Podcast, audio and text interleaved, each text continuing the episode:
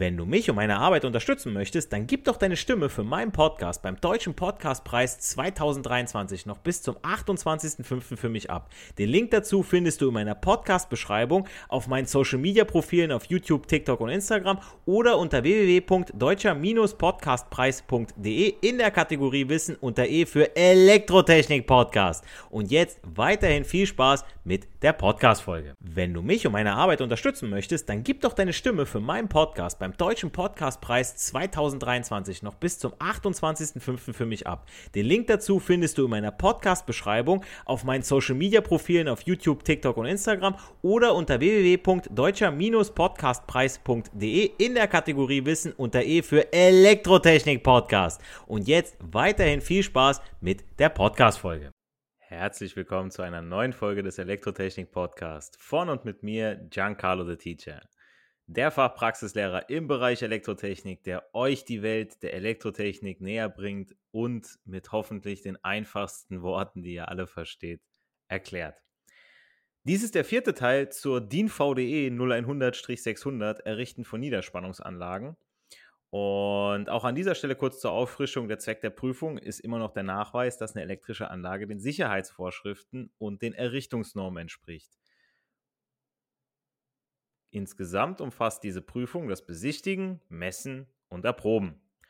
Und ich hatte gestern wieder Unterricht ähm, beim zweiten Lehrjahr und ähm, die haben ja dann auch bald ihre Zwischenprüfung. Ich meine, gut, die haben jetzt noch ein kleines bisschen Hamse, aber ähm, da auch in der Zwischenprüfung müssen diese Messungen durchgeführt werden. Das heißt, ihr merkt schon, man hat das Thema VDE und die Messung bei den Errichtungen von Niederspannungsanlagen ziemlich früh schon in der Ausbildung. Und da sollten wirklich alle Ausbildungsbetriebe auch einen Wert drauf legen, dass eben diese Messungen gemeinsam durchgeführt werden, die eben dann Pflicht ist, wenn eine Neuanlage in Betrieb kommt, aber auch wenn jetzt irgendwie was editiert wird. Ja. Ähm, dann das Ausfüllen von dem Prüfprotokoll, dass das mal gemacht wird, dass mal auf die Messwerte geschaut wird. Ist hier alles okay? Ich hatte gestern den Fall, meine Jungs haben was verdrahtet und dann war die Isolationsmessung war nicht okay. Und dann haben sie gesagt, ja, können wir jetzt einfach weitermachen, können wir jetzt einstecken? Natürlich nicht. Ja? Ähm, hier muss immer geschaut werden, dass jede Messung sauber durchläuft und erst dann dürfen wir mit der nächsten Messung weitermachen, bis wir dann endlich nach dem Besichtigen, Messen und Erproben eben wirklich auch zur Funktionsprüfung kommen. Und ähm, da sollte auch jeder schon beim Besichtigen darauf achten, sauber zu arbeiten.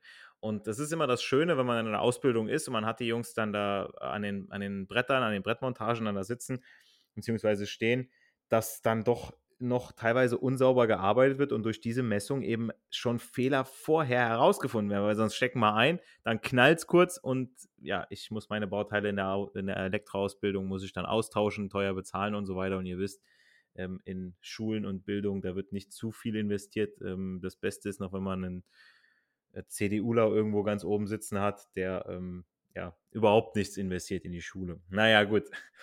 Also, wie gesagt, beim letzten Mal haben wir uns ja um die zweite und letzte Messung im spannungslosen Zustand gekümmert, die Isolationsmessung, also diese Messung, die überprüft, ob die Isolation zwischen meinen Adern vollständig okay ist und die einzige Messung, die auch dem Brandschutz dient. Und in dieser Folge sprechen wir über die erste Messung Unterspannung an unserer neu errichteten Anlage, die Messung der Schleifenimpedanz, ZSZ-Schleife.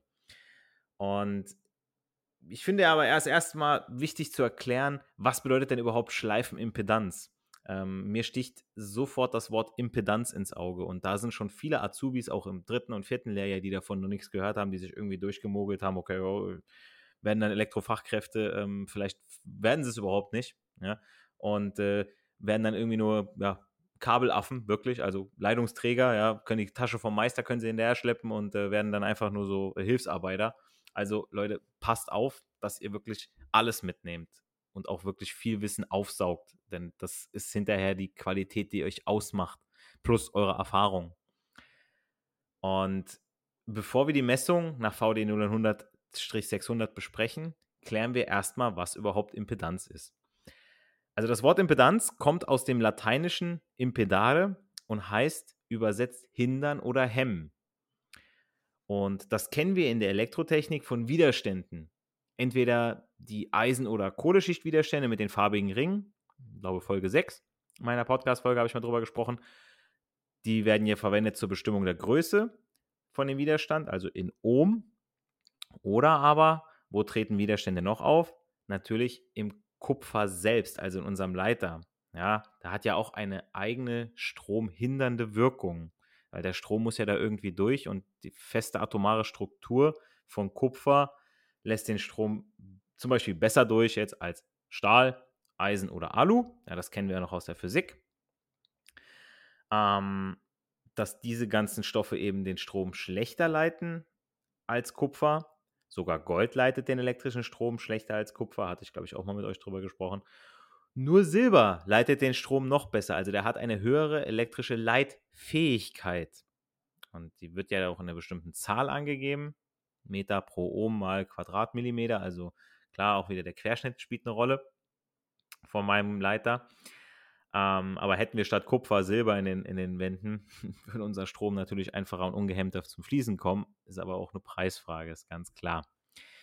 So, und wir kennen zum Beispiel aus Folge 5 des Elektrotechnik-Podcasts, das ist das Schöne, dass sich das Ganze jetzt so ein bisschen hier aufbaut und dass ich dann sage, okay, Leute, da hört euch das nochmal an. Das, äh, okay, ich habe mich jetzt genug gelobt. Ähm, ihr wisst aber aus Folge 5 den Unterschied zwischen AC und DC, Wechsel- und Gleichstrom. Ja, also wenn ich Gleichspannung, zum Beispiel an eine LED anlege, fließt mein Strom von Minus zum Pluspol in eine Richtung. Physikalische Stromrichtung, technische Stromrichtung von Plus nach Minus, haben wir darüber gesprochen. Die Elektronen würden in dem Fall so ziemlich, so ziemlich ungehindert fließen von A nach B. So, jetzt machen wir das Ganze mit Wechselspannung, AC. So, wir nehmen uns jetzt einfach mal eine Spule. Wenn wir die Spule an Gleichspannung anschließen, okay, erwärmt sich da leider. Jo, okay, es erzeugt auch ein Magnetfeld, das wissen wir auch. Wirkungen des elektrischen Stroms, Folge 2, 3 oder so, glaube ich. Und ähm, wenn ich jetzt aber das Ganze an AC mache, Wechselspannung, dann fließt mein Strom eben nicht nur in eine Richtung, sondern der Strom ändert periodisch seine Richtung dann positiv mal negativ, je nach Netzfrequenz. In der Regel 50 Hertz. Wir haben auch drüber gesprochen, 230 Volt, 50 Hertz ist unser Netz. Also 50 Mal in der Sekunde wechselt unser Strom die Richtung zwischen Plus und Minus. Also meine Elektronen fließen hin und her. Dabei erzeugen sie, wie auch schon bei der Gleichspannung, eine Reibung, die meinen Kupferleiter auch wieder warm werden lässt. Diese Erwärmung, wie ich schon gesagt hatte, ist abhängig vom Widerstand meines Kupfers. Sprich, die Wärmung, die Erwärmung des, Elektri des gleichen Leiters vom Kupfer, nehmen wir mal 1,5 Quadrat, wäre bei Silber auch geringer. Ja, also der Silberleiter würde bei gleicher Spannung, gleiche Frequenz, gleicher Strom, gleiche Querschnitt weniger warm werden als der Kupferleiter, weil er eine bessere Leitfähigkeit hat, im Umkehrschluss einen geringeren Widerstand hat. So, und dieser Widerstand den mein Kupfer an Sinusstrom aufweist, den nennt man Scheinwiderstand Z von Z-Schleife oder auch Impedanz, diese hemmende Wirkung. Sie tritt nur bei Wechselspannung auf, diese Impedanz. Jetzt habt ihr das schon mal so ein bisschen geklärt. Was ist Impedanz? Also es war jetzt einiges an Informationen. Ihr könnt euch die ersten acht Minuten nochmal gerne anhören wenn ihr das nochmal erklärt haben möchtet, beziehungsweise wenn ihr es nochmal braucht, ich bin auch so einer, ich muss das nochmal hören und ah, jetzt hat es Klick gemacht. Aber wichtig ist das eben, um das Thema der heutigen Folge zu verstehen. Also so viel zu Impedanz. Zum Wort Schleife von Schleifenimpedanz kommen wir gleich. Also die Messung der Schleifenimpedanz ist zur Ermittlung der Kurzschlussstromstärke wichtig.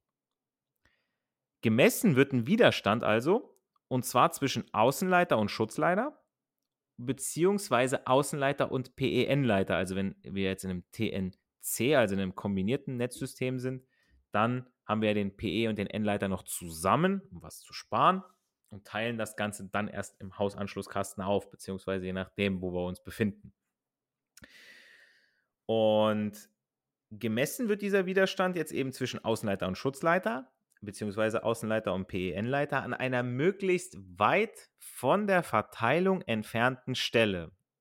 In der Regel nimmt man so eine Steckdose. Ja, dass man quasi sagt, okay, ich gehe jetzt von dem L1 rein, komplett durch meinen kompletten Kreis, wo mein L1 überall angeschlossen ist, zurück über den PE, über den Schussleiter, beziehungsweise PEN-Leiter. Das heißt, wir messen im besten Fall die komplette Schleife. Jetzt wisst ihr, wo das Wort Schleife herkommt. You know how to book flights and hotels. All you're missing is a tool to plan the travel experiences you'll have once you arrive. That's why you need Viator. Book guided tours, activities, excursions, and more in one place to make your trip truly unforgettable. Viator has over 300,000 travel experiences to choose from. Everything from simple tours to extreme adventures and all the niche, interesting stuff in between. So you can plan something that everyone you're traveling with will enjoy. Real traveler reviews give the inside scoop from people who've already been on the experiences you're considering. So you can plan with confidence. Free cancellation helps you plan for the unexpected, and 24 7 customer support means you can travel worry free. Download the Viator app now and use code Viator10 for 10% off your first booking in the app. Find travel experiences for you. Do more with Viator. Sick of being upsold at gyms? My guy, you're currently a base member. For $90 more, I can upgrade you to our Shred membership. For 130 more, you'll be a Swole member. And for just $300 more, you'll reach Sweat Platinum.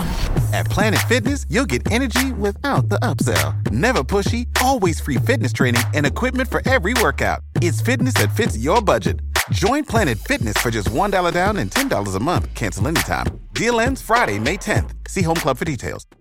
Also Impedanz geklärt, Schleife geklärt, Schleifenimpedanz. Gut, wir wollen die messen. Die Summe aller Impedanzen in einem geschlossenen Stromkreislauf, der bei einem Isolationsfehler in einem elektrischen Betriebsmittel vom Fehlerstrom durchflossen wird. Das wollen wir messen. Damit im Fehlerfall, weil wir gehen ja immer davon aus, es kann was passieren, dann muss auch mein Überstromschutzorgan, mein Sicherheitsorgan, mein das, was meine Anlage in dem Fall schützt, durch einen hohen Abschraub, äh, Abschaltstrom, der ja zum Fließen kommen soll und nicht durch unseren Kupferleiter, weil zu hoher Widerstand.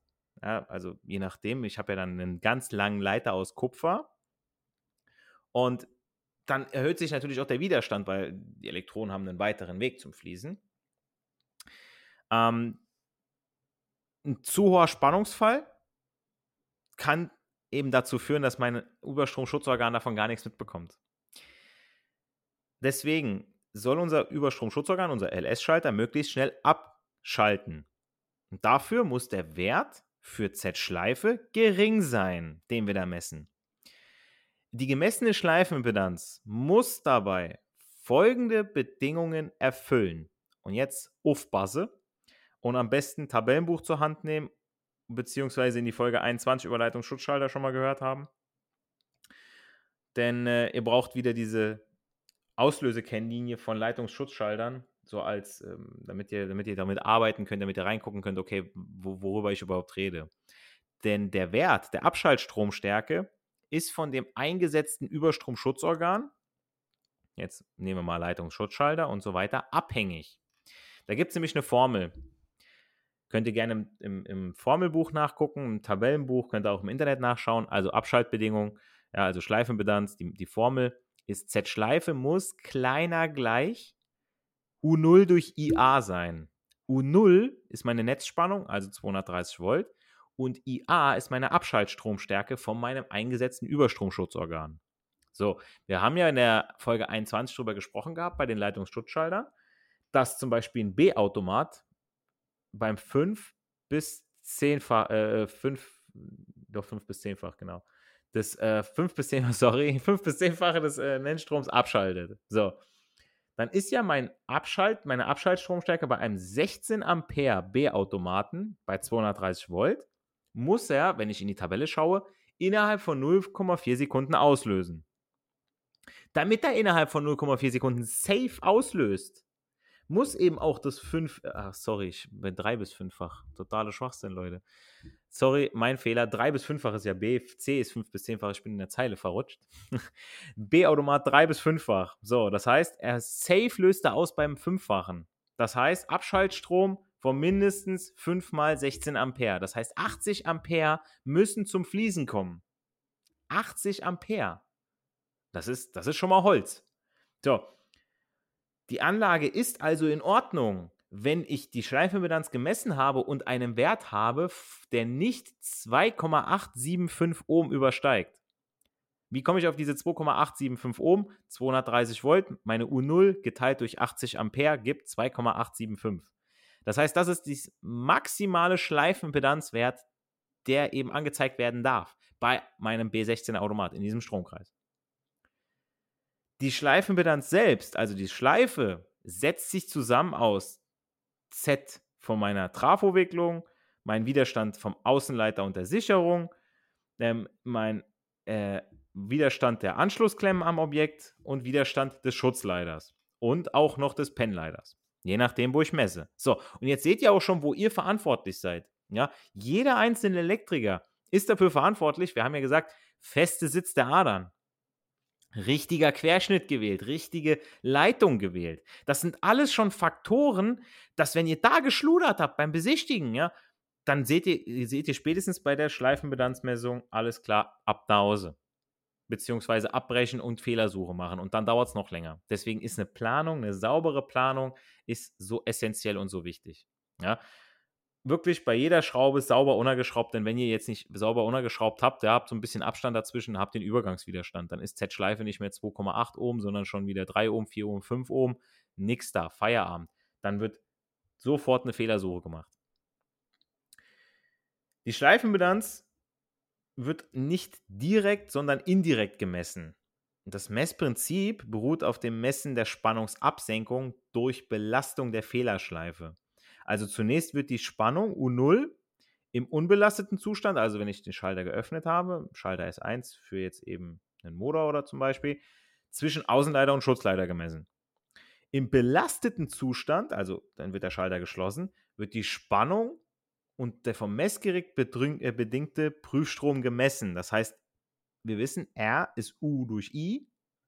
Das heißt, Spannung U0, die Spannungsdifferenz zwischen U0 und meiner Spannung, die das Messgerät ausgibt, durch den Prüfstrom ergibt meine Schleifenimpedanz. Ja.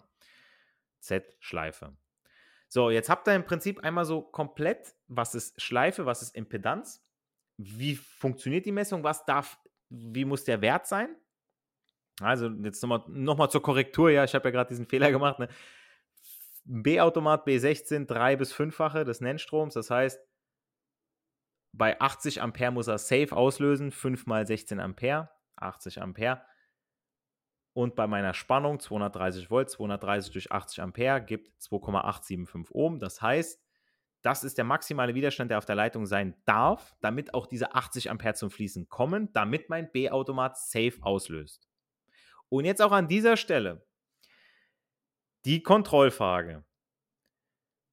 Ich habe ja gerade schon gesagt, ihr habt ja gesehen oder mitbekommen, an welchen Stellen ihr verantwortlich seid. Schrauben fest untergeschraubt und so weiter. Querschnitt richtig gewählt.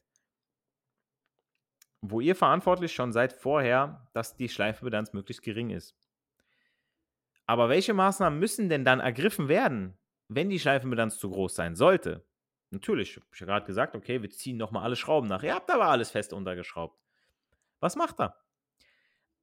Auch hier, wie ich schon gesagt habe, macht ihr nicht weiter mit der nächsten Messung. Ihr steckt erst recht nicht irgendwas ein und ihr testet auch nichts, sondern begebt euch unmittelbar auf Fehlersuche. Denn erst wenn auch diese Messung sauber gelaufen ist, und das hat alles den Sinn, warum erst die eine, dann die zweite, dann die dritte, dann die vierte stattfindet. Ja, das hat alles Hand und Fuß. Ja? Und erst dann dürft ihr weitermachen mit der Überprüfung nach VD 0100-600. Was macht ihr also, wenn die Schleifenbilanz zu groß ist? Könntet, jetzt mal ein paar Vorschläge von mir, eine RCD einbauen. Hm, kann man machen. Ist aber für den Personenschutz, nicht für den Anlagenschutz. Dran denken. So. Verlegung einer Leitung mit größerem Leiterquerschnitt zur Verringerung des Leiterwiderstands. Da muss man halt wirklich schauen.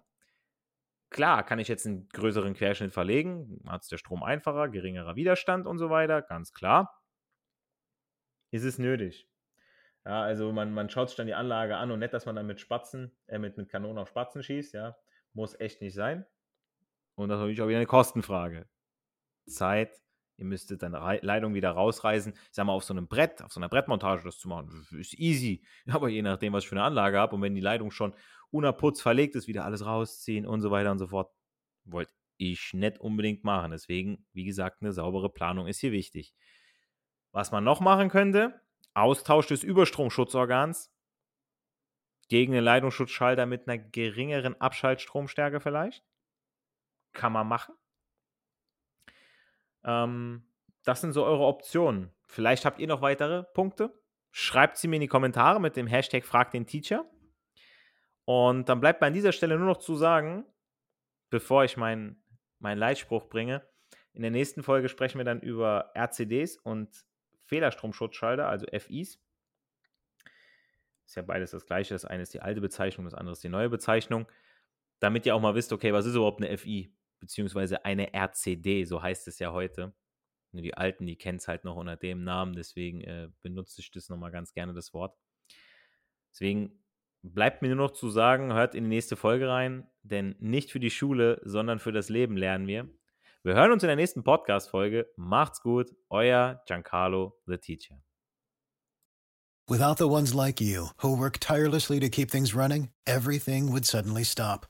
Hospitals, factories, schools, and power plants, they all depend on you. No matter the weather, emergency, or time of day, you're the ones who get it done. At Granger, we're here for you with professional grade industrial supplies.